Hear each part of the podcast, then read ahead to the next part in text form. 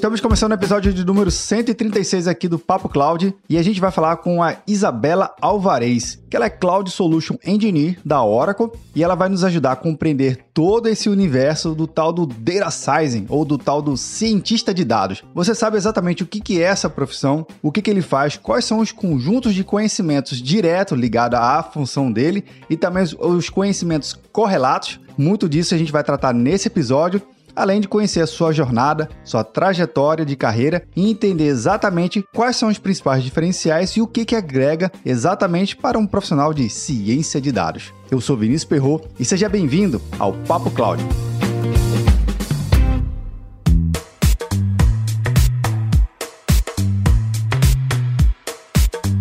Olha só, antes de começar o nosso bate-papo, eu queria deixar um recado super importante para você que ajuda aqui a toda a nossa comunidade do Papo Cloud. Lá no Papo Cloud Makers, a gente acaba discutindo sobre esse episódio aqui em particular e todos os outros que já tratamos aqui, além de outros assuntos correlacionados ao universo da computação em nuvem, negócios, oportunidades, muita tecnologia e tudo que vem rolando aí no mercado tecnológico. Se conecta aqui com a gente através do nosso grupo Papo Cloud Makers, bit.ly barra Papo Cloud Telegram.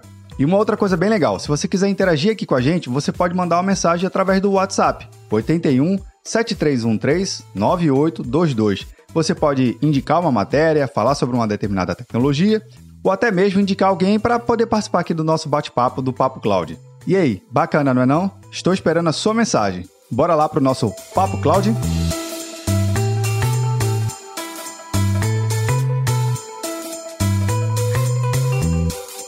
Esse bate-papo aqui do Papo Cloud, eu conto com a presença da Isabela Alvarez, que é Senior Cloud Engineer da Oracle. Isabela, seja muito bem-vinda aqui ao Papo Cloud. Obrigada, Vinícius. É um prazer estar aqui e aí trazer essa conversa aí. Fico muito feliz pelo convite. Obrigada. Felicidade é toda nossa, Isabela, para falar de um assunto que de fato alguns entendem muito bem, outros acham que entendem e outros, na verdade, não entendem nada, já ouviram falar, que é de tal da ciência de dados. Mas antes de a gente entrar no nosso tema principal aqui, eu queria que você pudesse se apresentar um pouquinho falando da sua trajetória na sua carreira, até chegar na hora como um sênior engineer. Eu comecei na época da escola, fazem muitos anos atrás. Né? Legal. passa tudo muito rápido. Mas eu comecei fazendo técnico de informática e veio daí o meu desejo de seguir na área de TI. E aí eu entrei na faculdade, comecei fazendo ciência da computação na Unesp em Bauru. E aí, ao longo da faculdade, né, quando a gente está na área de TI, a gente acaba passando por vários assuntos diferentes, até porque a área de TI é uma área muito grande, muito complexa, né? E aí, eu acabei caindo na bendita da área de análise de dados por conta do meu TCC. Então, o meu TCC ele foi voltado à otimização de dados, né? É, a gente chamava de é, otimização para modelos é, do tipo batelada, então foi faz muito tempo também. E aí eu acabei seguindo é, na área de analytics, né, nessa área de análise de dados por conta disso. É, comecei trabalhando numa consultoria, né, também já na área de analytics, então sempre voltada aí a criar dashboards, a tentar entender o que o dado está querendo dizer para gente, tirar insights sobre esse dado. E aí eu fui seguindo toda a minha carreira nessa área. E aí eu acabei indo para a Oracle, onde eu continuei nessa área. Então, é, lá eu trabalho no time de conhecimento, que a gente chama de Cloud Engineer. Então, a gente trabalha com soluções voltadas para a nuvem, mas com a especialização voltada à camada de analytics, ciência de dados, BI, é, todo essa, esse assunto aí voltado a dados. Rápido é isso aí. mas olha, foi rápido, mas você trouxe vários insights aqui que eu achei interessante. Primeiro, você teve um curso técnico que, obviamente, dá uma grande bagagem, uma mão na massa, foi para graduação, mas o que mais me chamou a atenção, Isabela, foi você comentar em relação ao seu TCC, porque normalmente não sei quem está nos acompanhando aqui, ou nos vendo, ou nos ouvindo, é, o TCC, para a grande maioria, é, um, é uma dificuldade, né? Porque está muito desconexo ao, ao, seu dia a dia. É um, normalmente, nós da área de tecnologia, é um dia um pouco mais prático, e o TCC envolve muita pesquisa e teoria. Mas você utilizando como inspiração, né? O próprio TCC e saindo dali com um outro olhar, trazendo de fato ampliando seus horizontes, mostra que também o TCC é uma boa oportunidade para a pessoa aproveitar e, de repente, descobrir novas coisas. É isso que eu entendi? Foi exatamente isso, na verdade, né? Eu até agradeço até hoje a minha orientadora, Eu sempre que eu vejo ela, falo, obrigada, Márcia, um beijo. é graças a você que eu me descobri, né? Porque ela me ajudou bastante nesse assunto. É, e aí a gente foi construindo ao longo de todo um ano toda a teoria em cima, a gente construiu modelos, né? E aí é, a gente acabou, eu, né, no caso, ela foi minha mentora, mas eu acabei até criando um programa em Java para trazer essa otimização. É, então, com isso, eu acabei me descobrindo nessa área e aí cada vez eu quis aprender mais e mais, né? Então a gente começou com a otimização, né? No caso eu, eu tô falando no plural, mas sou eu, Sim. gente. Eu comecei com otimização e aí eu fui avançando para outras áreas voltadas à análise de dados. Né? Então, eu fui para a área de BI, eu fui para uma área de ciência de dados, eu fui entendendo o que é analytics, e aí eu fui aumentando todo isso, o meu escopo de conhecimento. Né? Até porque é, a área de TI é uma área grande, mas a área de análise de dados também. Né? Então, a gente tem todo um, um processo para a gente conseguir chegar lá. E aí também é interessante conhecer todo esse processo, né? Então, desde a camada ali onde a gente pega o dado, até o que a gente consegue chegar, até o consumo lá na ponta, que aí a gente já pensa nessa camada de BI, nessa camada de ciência de dados. Então, o meu TCC foi a minha portinha de entrada para todo esse mundo que eu comentei agora. Caramba, que, qual o nome da sua professora que, que você comentou? É a Márcia. Márcia. Professora Márcia, olha aí, se você estiver vendo, ouvindo aqui, olha aí, olha o resultado do seu trabalho. Parabéns, mas isso é legal porque mostra que professores que estão lá motivando e orientando sempre geram bons resultados, né? Eu, sou um, um incentivador bastante grande aqui em relação ao mundo acadêmico mas mundo acadêmico é um tema para um outro episódio, mas é uma área que eu gosto bastante e tive a oportunidade de lecionar em alguns momentos e que me trouxe muito prazer e muita satisfação. E é um desafio enorme, não é fácil e os professores, os mestres, eles sim têm que merecer todo o respeito e atenção mas é que faz com que profissionais como nós cheguemos aqui, né? Estamos aqui para dar continuidade e levar à frente a, o assunto. Mas, Isabela, eu queria que a gente pudesse poder realmente entrar no nosso tema aqui, nosso bate-papo, que você já está falando de ciência de dados. Eu sei que esse termo ciência de dados não é tão novo no mercado, a gente já encontra em algumas literaturas é um pouco mais antigas, diga-se de passagem uns 5, 10, 15 anos, mas o que, que, de fato hoje é ciência de dados? Explica aqui pra gente. Eu acho que para a gente falar do termo ciência de dados, eu acho que a gente pode falar de análise de dados. Né? Por quê? Porque existem algumas formas da gente conseguir atingir o nosso objetivo, que no final é tirar algum insight sobre o dado. Sejam eles é, dados de venda, sejam eles dados de RH, enfim, dados provenientes de qualquer fonte de dados, dados vindos de qualquer lugar, de qualquer formato, de qualquer tipo. Né? No final, o nosso objetivo é tirar algum insight sobre esse dado e aí, a partir daí, tomar alguma decisão baseada nesses dados. Né? Então, quando a gente fala de ciência de dados, a gente está pensando aí numa análise é, um pouquinho mais complexa, né? Então, a gente tem lá uma análise de BI, que a gente chama daquela análise descritiva, então, é aquela análise que visa entender o que, que aconteceu ou o que está acontecendo, né? E aí, quando a gente parte para uma análise de ciência de dados, é uma análise aí que a gente está prevendo, tentando prever o que vai acontecer no futuro, ou ainda, além de prever o que vai acontecer no futuro, a gente tomar algum partido em cima desse, dessa, dessa, desse resultado, né? Então, ah, além de eu prever o que vai acontecer, qual é a melhor ação que eu posso tomar sobre isso, né? Então, a ciência de dados, ela traz para a gente vários modelos que a gente consegue utilizar, e aí, dependendo de qual é o assunto, de qual é o objetivo. Então, a gente vai criar um modelo aí voltado para clusterização, para classificação, ou um modelo de regressão para tentar prever o que, que vai acontecer em termos numéricos, por exemplo. Então, a ciência de dados, ela vem muito nesse sentido de nos auxiliar a tomar decisões baseadas em dados. Falando de uma forma bem básica e bem clara. Né? Esse é o objetivo principal, para que a gente tenha aí um resultado é, com mais sentido ou que seja mais assertivo possível. Uma coisa que você fala que também acho importante ressaltar é que quando a gente fala tal da a palavra associa a palavra ciência ao dado, né, e forma essa palavra combinada, é, a gente sabe que a ciência ela se se prova através de repetição e de métodos e modelos, né? Uma vez que você desenvolve um modelo e consegue aplicar e de lá extrair uma nova informação ou um novo conjunto de dados, ao repetir aquele método e, obviamente, tendo a, a, mesmo, o mesmo conjunto de variáveis, a princípio é para dar, é dar o mesmo resultado, né? Isso faz a ciência acontecer, pelo processo de repetição. Mas no mundo de tecnologia, às vezes, um dado que existia não existe mais, então faz com que o cientista, né, o profissional que atua nessa área de dados, ele também tem que se provar a todo tempo e desenvolver novos modelos. Faz sentido essa linha de raciocínio também? Ele fa faz sentido sim, Vinícius.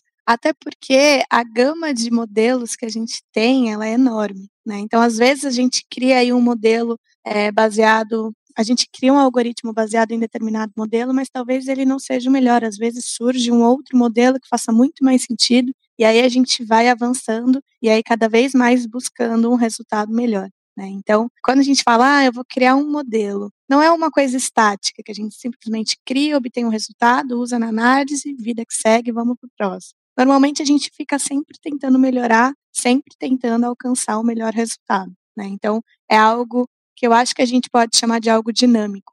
Né? Então, essa busca pelo melhor resultado, ela sempre ocorre. Então, Nada de modelo estático, né?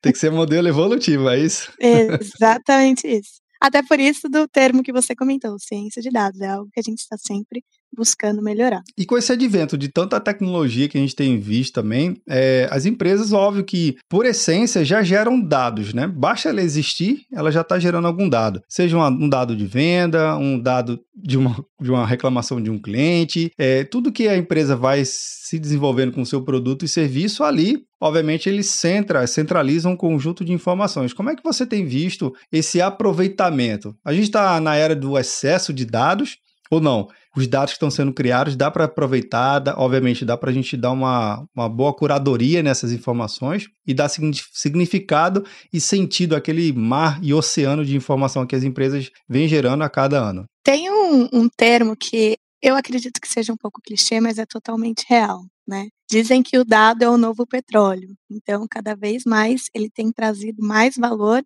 e as, as empresas elas têm enxergado isso, né? Então, é obviamente que cada empresa tem uma maturidade diferente voltada a dados. Então, existem empresas que já estão mais avançadas e já já enxergam, né?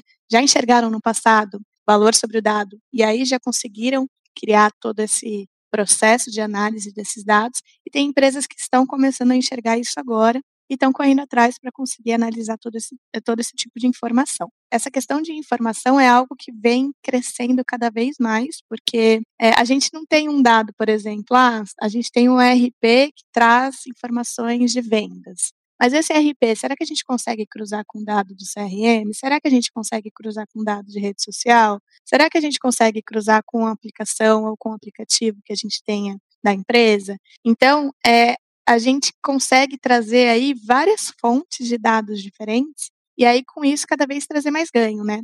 E aí no fim traz todo essa esse leque de possibilidades. Então, às vezes a gente tem uma maturidade, está começando ali a criar as nossas análises, então a gente puxa informação de uma determinada fonte e aí conforme a nossa evolução vai seguindo, né, a nossa maturidade vai seguindo, a gente começa a agregar tudo isso e aí cada vez mais trazer insights sobre tudo isso. Eu fiquei pensando aqui, poxa, até mesmo um bom cientista, ele tem um conjunto de instrumentos, né? Para cada especialização, ele tem lá uma infinidade de instrumentos. Para o cientista de dados também, qual, quais são esse conjunto de ferramentas que a gente tem para é uma ferramenta só, né, como se fosse um grande canivete suíço, ou não, tem ferramentas que você compondo ela, você vai tendo de fato a ciência de dados acontecer. Fala um pouquinho aqui a gente que ferramentas são essas. Claro. É bom, eu vou começar primeiro falando da linguagem, né? Então, é, uma das linguagens mais utilizadas aí é, voltadas à ciência de dados é o próprio Python,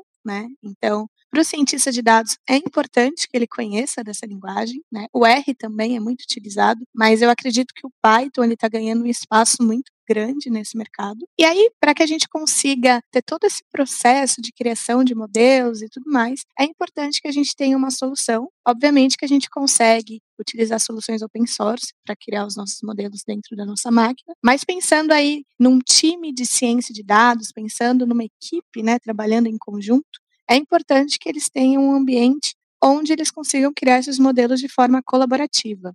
Dentro desse ambiente, todo mundo consegue criar esses modelos de forma colaborativa, com versionamento de modelos, com disponibilização desses modelos de alguma forma, então, tendo um catálogo de modelos, e aí puxando a sardinha um pouquinho para a Oracle, a gente tem uma solução que a gente chama de Data Science, que é onde a gente consegue fazer tudo isso que eu comentei com você. Então, assim, pensando no fator construção de modelos, eu acho que essa é a ideia, né? Então, conhecer a linguagem que vai ser utilizada, ter uma ferramenta apropriada para isso, pensando num time, pensando numa equipe, né? E também, obviamente, conhecer um pouquinho de estatística, matemática, né? Esses são alguns fatores importantes também é, quando a gente está pensando aí é, em algoritmos de machine learning, tá? E um outro ponto que também é muito importante e que às vezes as pessoas não, não levam em conta é conhecer do negócio. Então, por exemplo, ah, eu estou trabalhando numa área de saúde. É importante que eu conheça o que, que eu vou analisar. Né? Então, ah, eu vou criar modelos para tentar classificar qual é a probabilidade de alguém estar com Covid baseado num raio-x. Né? Então, eu preciso entender o negócio, o contexto de negócio que eu estou analisando. Né? E aí a gente está falando um pouquinho também, é, não só da parte técnica, mas também na parte de conhecimento de negócio. Então, eu acho que esses são alguns fatores importantes para essa área de ciência de dados. Uma coisa que você comentou que eu achei bem legal, que eu acho que faz todo sentido quando você fala do modelo de negócio. Às vezes, até entender a, o jargão e, as, e os nomes que se dão, você falou da área de saúde, tem os seus termos técnicos específicos, né? O raio-x, por exemplo, é um termo desse, né? E tem, obviamente, todo um desdobramento logo em seguida. É, no termo jurídico, no termo de, de logística também, cada segmento tem o seu conjunto específico, tem o seu, o seu dicionário e sua gramática própria. Não adianta nada o, o, o aspirante a cientista de dados querer só trabalhar no modelo, mas se ele não entender essa particularidade, porque ali carrega muita informação, ali já carrega é, dados importantes para trazer, de repente, visões diferentes a, a modelos diferentes. Também isso é uma ferramenta, seria isso? É, eu acredito que não só uma ferramenta, como é que eu posso dizer, no sentido de ferramenta, então como o Data Science que eu comentei com você, mas é uma questão de conhecimento é, do negócio de fato. Então é importante que você se aprofunde sobre o assunto. Você vai é, realizar análises para uma área de varejo? Quais são os conceitos, quais são os termos utilizados, quem são as áreas de negócio que vão consumir o modelo que você vai criar. Então, é importante que você tenha esse conhecimento também, voltado não só a, ao dado em si, né? E aí eu vou até puxar um parêntese mais em seguida, mas também ao conceito de negócio. Então, o que, que as pessoas normalmente analisam, o que está fazendo falta na empresa. Então, é importante também conhecer não só termos é, técnicos, né, quanto também termos de negócio. E aí o parêntese que eu queria abrir é voltado à camada de governança de dados. Então, esse também é um ponto muito importante quando a gente fala de dados, e, e, que também os cientistas de dados acabam tendo acesso a esse ponto. Porque vamos supor, Vinícius, que a gente vai criar uma análise voltada a vendas. E aí a gente pega essa informação de alguma fonte de, de um banco de dados X, né? Será que esse banco de dados é o melhor dado que eu posso utilizar? Será que o dado está correto? Ou será que existe um outro lugar que eu consigo utilizar? Quando a gente fala de ciência de dados, existem vários locais que a gente consegue utilizar, que a gente consegue puxar o nosso dado para analisar. Então, é um data lake, é um data warehouse, ou é um lake house, ou a gente vai puxar de alguma outra fonte. É um arquivo Excel, é um arquivo CSV. Então, essa camada de governança de dados, ela também é muito importante. Obviamente que não é papel do cientista de dados manter é, tudo isso estruturado, né? Esse é um papel de uma outra área de dados, que a gente chama é, de glossário de dados, né, que é quando a gente junta tanto os termos técnicos quanto termos de negócio, para que a gente consiga puxar qual é a informação correta.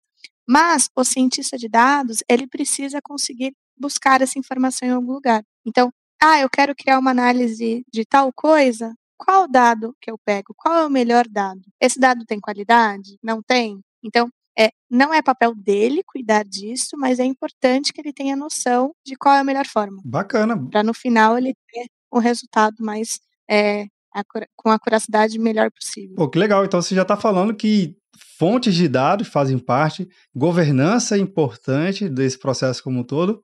E também voltando ao termo cientista, né, saber fazer a pergunta, saber escolher a pergunta para com que gere ali a sua pesquisa e seu objeto de, de pesquisa faz também toda a diferença desde a partida do que está buscando, né? Porque perguntar por perguntar tem que melhorar já um pouquinho logo no início, né?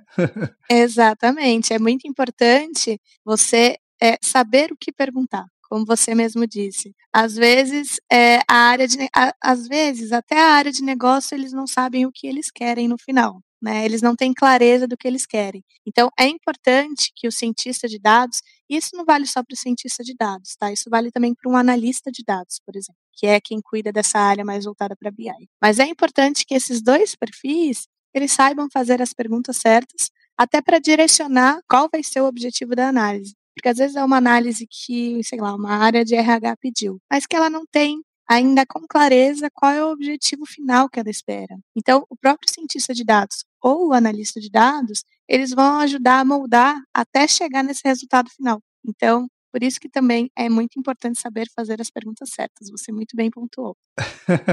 Legal.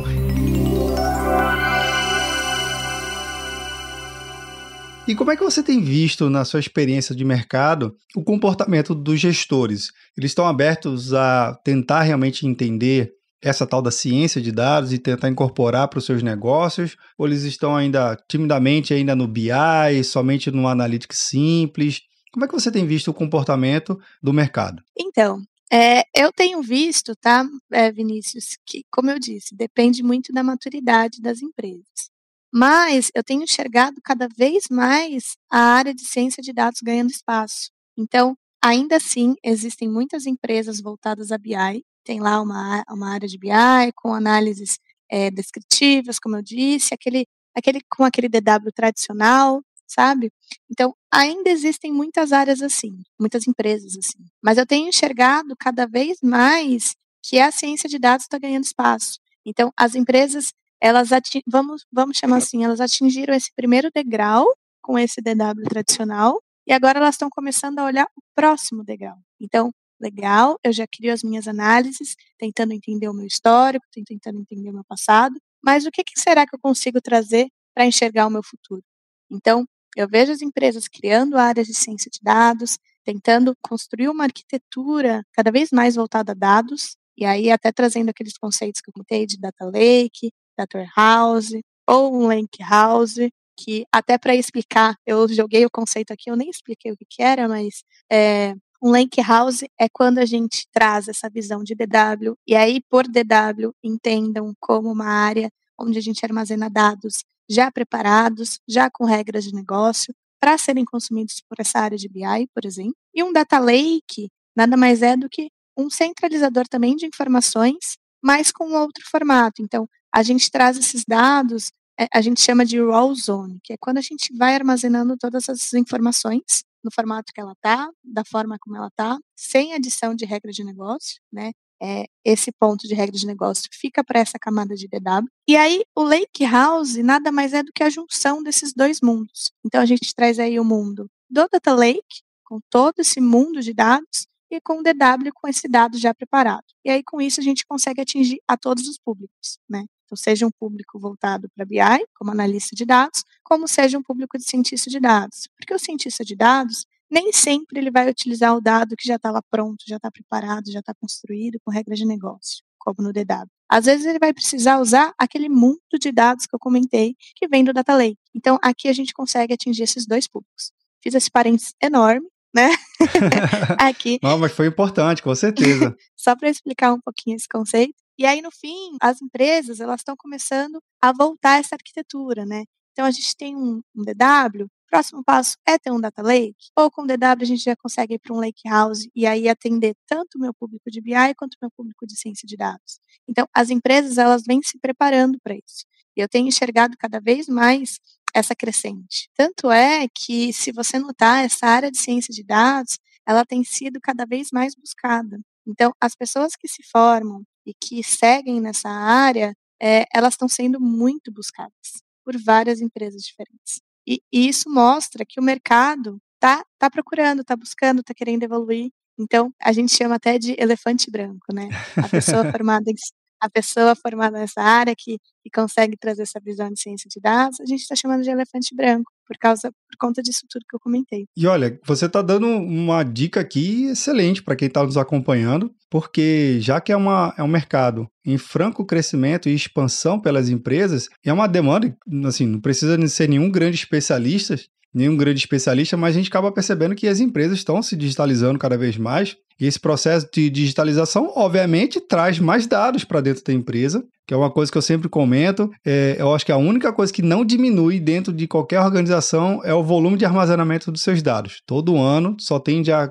aumentar e todo ano só tende a aumentar também a, a criação e geração. Né? Então, assim, é algo exponencialmente visível, mas se está faltando um profissional, pelo que você passou também, não é algo que você vai fazer um cursinho de 20 horas e taran, magicamente você é um cientista de dados. Algo que vai requer acúmulo de conhecimento e ter repertório para você de fato a ter um bom conhecimento, uma boa bagagem e se tornar de fato um, vamos colocar assim, um cientista formado. Seria isso? Sim, é, na verdade, eu acho que tudo também depende muito da experiência e do quanto você pratica, né? Obviamente que a teoria ela é muito importante, não estou dizendo que não é.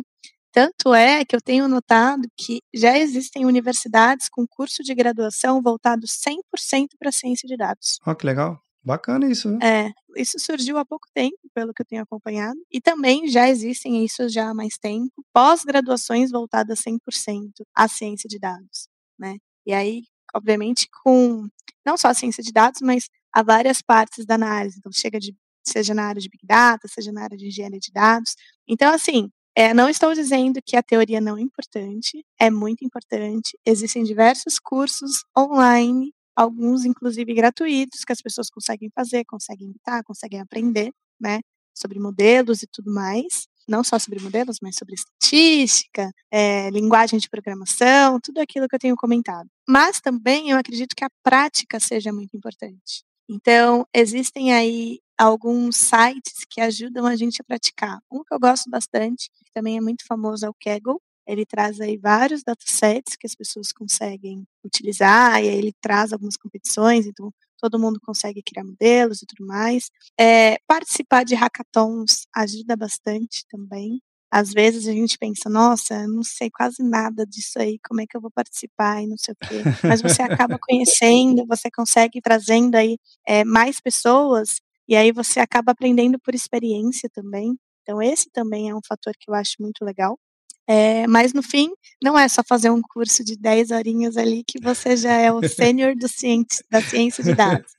É importante juntar a teoria com a prática. Bacana, bacana. Ó, fica a dica então, para quem está acompanhando, se liga, tem vários caminhos, tem alternativas e é uma jornada, né? É uma jornada que você vai construindo passo a passo, tecnologia é tecnologia, amarre ao negócio, entenda também do negócio, do segmento de negócio e traga essa especialização para o seu dia a dia que realmente vai influenciar. Influenciar também, eu queria até puxar um gancho, que é dessas novas tecnologias, né, Isabel? Porque assim, toda hora a gente ouve falar de inteligência artificial, machine learning, 5G. Né, a gente gravou esse 5G e o leilão foi aconteceu há pouco tempo atrás, né, dessa gravação. Mas assim, são toda essa, um conjunto de tecnologias que visa primeiro 5G vai aumentar e muito a produção de dados. Isso eu não tenho dúvida porque vai trazer novas pessoas né, a esse ambiente a novas tecnologias também. E a inteligência artificial, ela vem, é não é uma promessa, é uma realidade, mas também é uma grande ferramenta que auxilia muito nesse universo de dados. Como é que você tem visto esse conjunto de tecnologias para o dia a dia de um cientista e até mesmo já, se de repente tem algum, alguma coisa em utilização no dia a dia de vocês? Claro.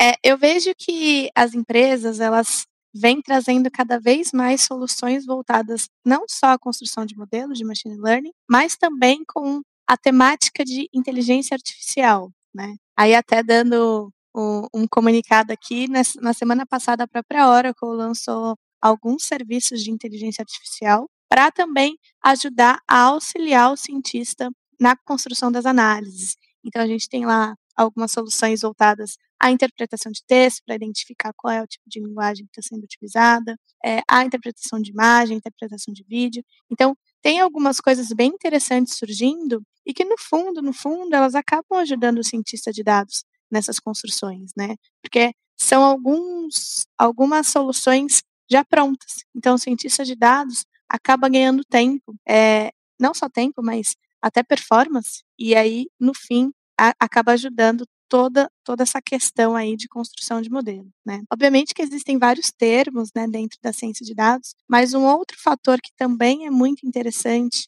e que também visa auxiliar o cientista nesse ponto é a questão, por exemplo, de AutoML. Então, às vezes a gente tem aí, como eu disse, vários modelos diferentes como que a gente testa para identificar qual é o melhor modelo? Então, é, as soluções de ciência de dados, como o próprio Data Science que eu comentei, ele também já traz essa visão de AutoML. Então, eu testo vários modelos e verifico qual é o que me traz melhor resultado. Então, obviamente que existem motores, vários motores para ajudar a vida do cientista de dados. Seja a questão da AutoML, seja algumas soluções aí que já trazem algumas características de inteligência artificial. Então, o cientista de dados, ele consegue trazer aí uma mão na roda, aí, vamos dizer para eles, né? Considerando o conjunto de ferramentas já existente de programação, que você já falou, é importante, entender todo esse universo de DW, Business Intelligence, dados, governança, também fique ligado, né? Inteligência artificial,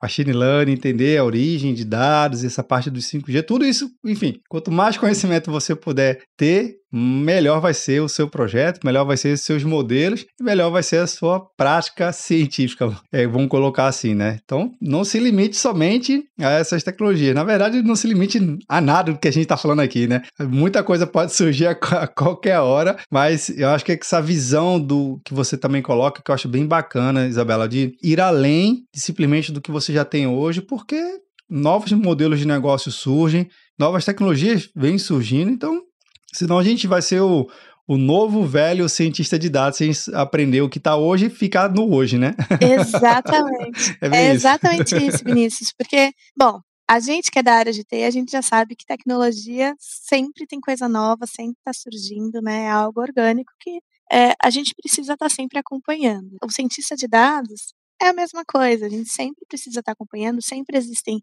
coisas a melhorar, sempre existem modelos novos, sempre existem fontes de dados novas. Então, ah, é, hoje a gente está fazendo uma análise com dados do RP. Por que, que amanhã a gente não faz uma análise com dados, sei lá, do Twitter, sei lá, de alguma fonte de redes sociais, né? Então, é, é bom a gente manter toda a nossa visão aberta porque a gente consegue construir, né? Não se limitar a ter aquela visão fechada de, ah, sempre vou querer aqui, sempre vou usar esse modelo e sempre vou seguir dessa forma. Não, tenha essa visão aberta, sempre leia bastante, né? Participe de eventos, a gente, como time técnico da Oracle, a gente também faz muitos eventos voltados a essa parte técnica, né?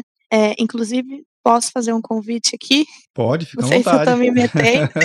Não, por favor. no, dia, no dia 16, a gente vai fazer um evento voltado a todo o processo de análise de dados, então, desde a ingestão da informação, né? E aí trazendo um papel do engenheiro de dados, quanto a, questão é, de análise de BI, né? E aí voltando para um papel de analista, mas também a gente vai criar um modelo junto, né? De machine learning. Então, fica aí o convite para as pessoas que desejam ver tanto a área de engenharia de dados, quanto analista, quanto de ciência de dados. Vai ser dia 16, das 9 às 18. Olha aí, bacana, bacana. E o link vai encontrar aqui na descrição, fácil, fácil para você que está nos acompanhando. E participe também desse evento que eu acho que vai te ajudar bastante nessa jornada. Se você já atua nessa área, vamos conhecer coisa nova. Se você pretende conhecer e acha que é a sua praia para ser essa área, participe também. Pode você descobrir que você sim tem um, uma veia científica aí para atuar nessa grande área e de repente, você se apaixonar, convite feito, tá anotado aí, anote na sua agenda, link na descrição. E eu venho aqui fazer a minha pergunta para encerrar nosso bate-papo. Isabela, eu sei que tem muito assunto, eu acho que esse, esse tema de dados propriamente dito, dá para falar muita coisa bacana, tem muitos exemplos de mercado, mas você faça uma pergunta de encerramento para minha convidada aqui em especial, que busca a sua visão de, do dia a dia, sua visão pessoal sobre um tema que é o nosso centro aqui do Papo Cloud. Então vamos lá. Para Isabela, o que, que é computação em nuvem? Bom, computação em nuvem é trazer tudo dentro de um mesmo lugar, de uma forma simplificada, né? E aí eu estou trazendo uma visão voltada de nuvem, mais voltada para essa camada de ciência de dados e análise de dados, né? Então, aqui, quando a gente fala de nuvem, a gente consegue trazer tudo no mesmo local, de uma forma simplificada, onde todo mundo consegue acompanhar. Então, é, a gente consegue trabalhar em equipe de forma colaborativa, a gente consegue é, escalonar as nossas necessidades. Então, às vezes, eu preciso criar um modelo de uma forma extremamente performática, que ele vai demandar muito processamento. Então, eu consigo, de uma forma fácil, criar aí máquinas de GPU, por exemplo, para que eu crie os meus modelos, né? Ou não, eu preciso criar, eu não preciso de tanto processamento, posso seguir com CPU, né? Então, o ambiente de cloud, mais uma vez, voltando para essa camada de ciência de dados, ele traz muita facilidade para a gente, né? É, ele traz também muitas novidades, então é, é um ambiente que sempre traz soluções novas, voltadas não só para dados, mas para as outras frentes também, mas falando de dados, sempre traz soluções novas voltadas a dados, né? Como os, as soluções de inteligência artificial que eu comentei com você, que foram lançadas na semana passada, sem contar nas, nas próprias melhorias. Então, é, acaba trazendo mais facilidade para tanto para o usuário, para o cientista de dados que está criando as análises, cara de BI, mas também, por exemplo, para o próprio cara de infra. Então, ele consegue manejar todo o ambiente dele de uma forma mais fácil. É, então, assim, falando de uma forma bem ampla, bem macro, eu acredito que essa seja a minha visão de nuvem. Bacana, visão compartilhada. Queria muito agradecer a sua presença aqui no nosso episódio do Papo Cloud. Isabela, foi uma honra poder estar conversando contigo, conhecer um pouquinho da sua jornada, conhecer um pouquinho da sua trajetória e falar com uma cientista que trabalha com esse universo de dados aí que eu acho tão fascinante e tão rico e tem muita coisa a nos dizer. E a gente, vamos marcar aqui de repente um repeteco para a gente conversar mais sobre, sobre esse tema que não falta nunca assunto. Isabela, um forte abraço e até a próxima oportunidade. Viu? Super obrigada pelo convite. Fico aí à disposição para as próximas. E é isso aí, gente. Obrigada.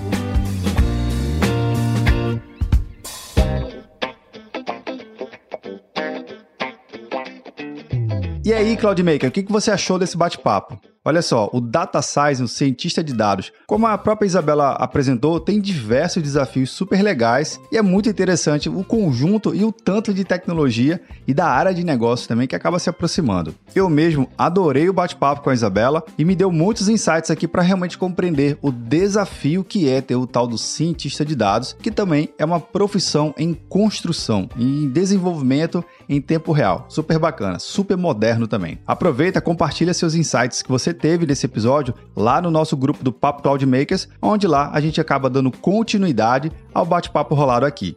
Se quiser também, você pode mandar uma mensagem no nosso número do WhatsApp. Anota aí: 81 7313 9822. E aí, tá na nuvem?